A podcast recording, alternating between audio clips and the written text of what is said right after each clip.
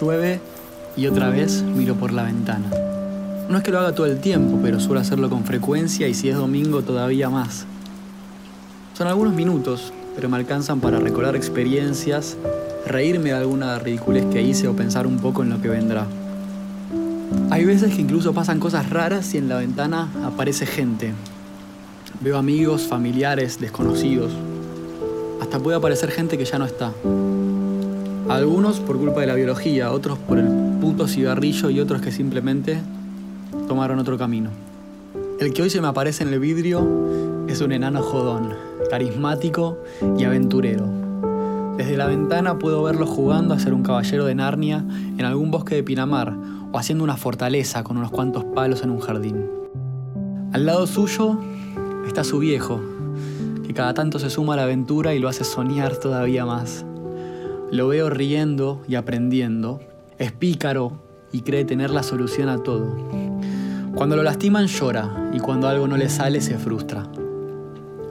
La lluvia sigue golpeando contra el asfalto y el insolente me agarra de la mano y me saca a caminar. Me muestra que lo acompaña una familia numerosísima y me dice quién es quién. En secreto, me cuenta que cada uno de ellos tiene guardado un lugarcito muy especial dentro suyo. El chiquito todavía no lo sabe, pero pasarán los años y el sentimiento será igual. Entre aventuras y chistes, se atreve a hacerme un planteo existencial que hace que me tiemble todo. Con su voz fina y certera dice estar seguro de que a los 26 años va a tener todo resuelto Sigue hablando y me explica que por todo se refiere a una moto que haga un montón de ruido, una familia con hijos molestos como él y una casa bien grande para hacer asados y para pasar navidades con mucha gente. ¿Estás seguro?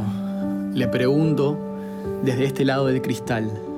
Me parece un poco extraño que ya tenga planificada la próxima década, pero me responde que sí. A los 26 me voy a casar. Suelta y se va a andar a caballo. Lo veo muy feliz, muy simple y muy seguro. Ojalá sigas así. Le suspiro, pero ya no lo puedo ver. Seguramente se haya ido a hacer otro desastre o a enamorarse de otra chica, lo que sea, pero seguro estará sonriendo.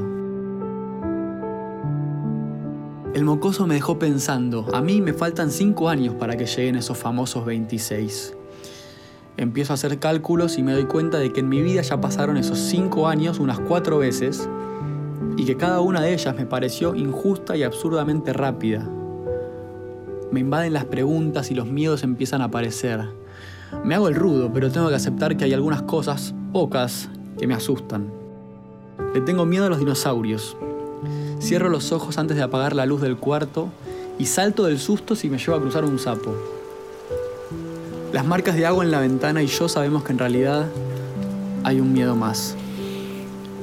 Como no hay nadie en el cuarto, creo que tengo el valor para confesarlo.